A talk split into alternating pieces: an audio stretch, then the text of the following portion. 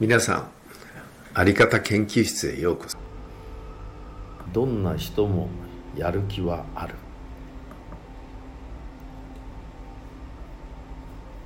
ダンプのドライバーの方。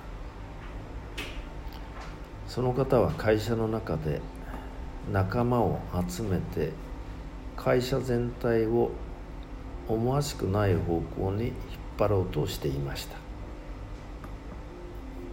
会社としては困る存在なので役員会で辞めてもらおうと。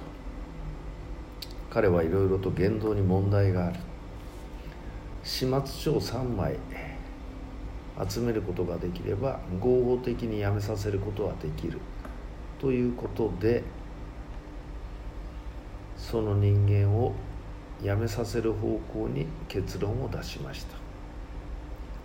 しかしそこの一人の役員が「ちょっと待ってくれ」と。彼を少し自分に預からせてほしいと。何を考えてるんだ。いやとりあえず少し待ってほしい。その役員は彼に対して一つの行動に出ます。何か。すごく簡単なことです。自分の方からその50代のドライバーに「おはよう」と声をかけただけです。その会社ではドライバーが来ると事務所で偉い人が座っている。そこに来て挨拶をしてからトラックに乗り込む。その役員は自分の方から歩み出てその問題ある社員に声をかけたわけです。最初は無反応だったそうです。翌日も彼は「おはよう」と声をかけます。無反応「おはよう」無反応。それを繰り返しているうちにいつしかその人は会社を掃除するようになりました。1ヶ月以上経った時お客さんから「あのドライバーの応対がとても素晴らしい」と言って追加の注文が入るようになったそうです。3ヶ月経った時80近いその方のお母さんから社長宛て会社宛てに手紙が届きました。うちの息子を立派にしてくださってありがとうございます。お宅に勤めることができて人として非常に素晴らしい人間に変わってくれました。全ては皆さんのおかげですと。その話を役員から聞いた時よく諦めないで「おはよう」と声をかけましたね。はい。以前の私でしたら一回やって無反応だったら罵倒して貴様なんか会社を辞めてしまえと怒鳴りつけてます。でもあなたは言った。どんな人にもやる気がある。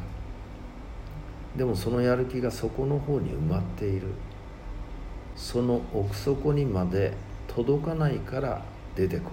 すなわち上の方にあるいろいろなゴミが溜まっている。そこで言葉が止まっているから相手からやる気が出ないんだメッセージを送る側の力がないから熱意がないから継続できないから変わらない。どんな人にもやる気はあるのだから。その相手の奥底にまで心が届いた時必ず人は変わる。あなたが教えてくれたことです。私は実は信じてませんでした。ただ本当かどうか試したかったんです。そして確かめてみました。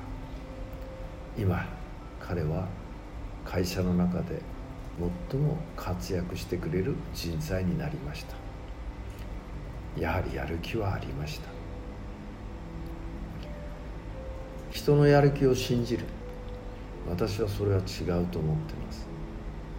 信じるのではなく人にやる気はある。だから周りの人はそのやる気を引き出せるかどうか。やはりここでも自分に指を向けることが大切だと思います。信じるというのでは何かしら浅い薄い感じがします。客観的事実はどんな人にもやる気はあるのです。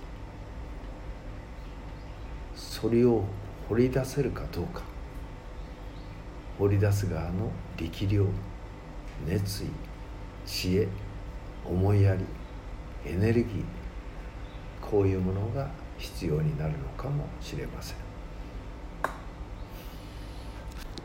ありがとうございました。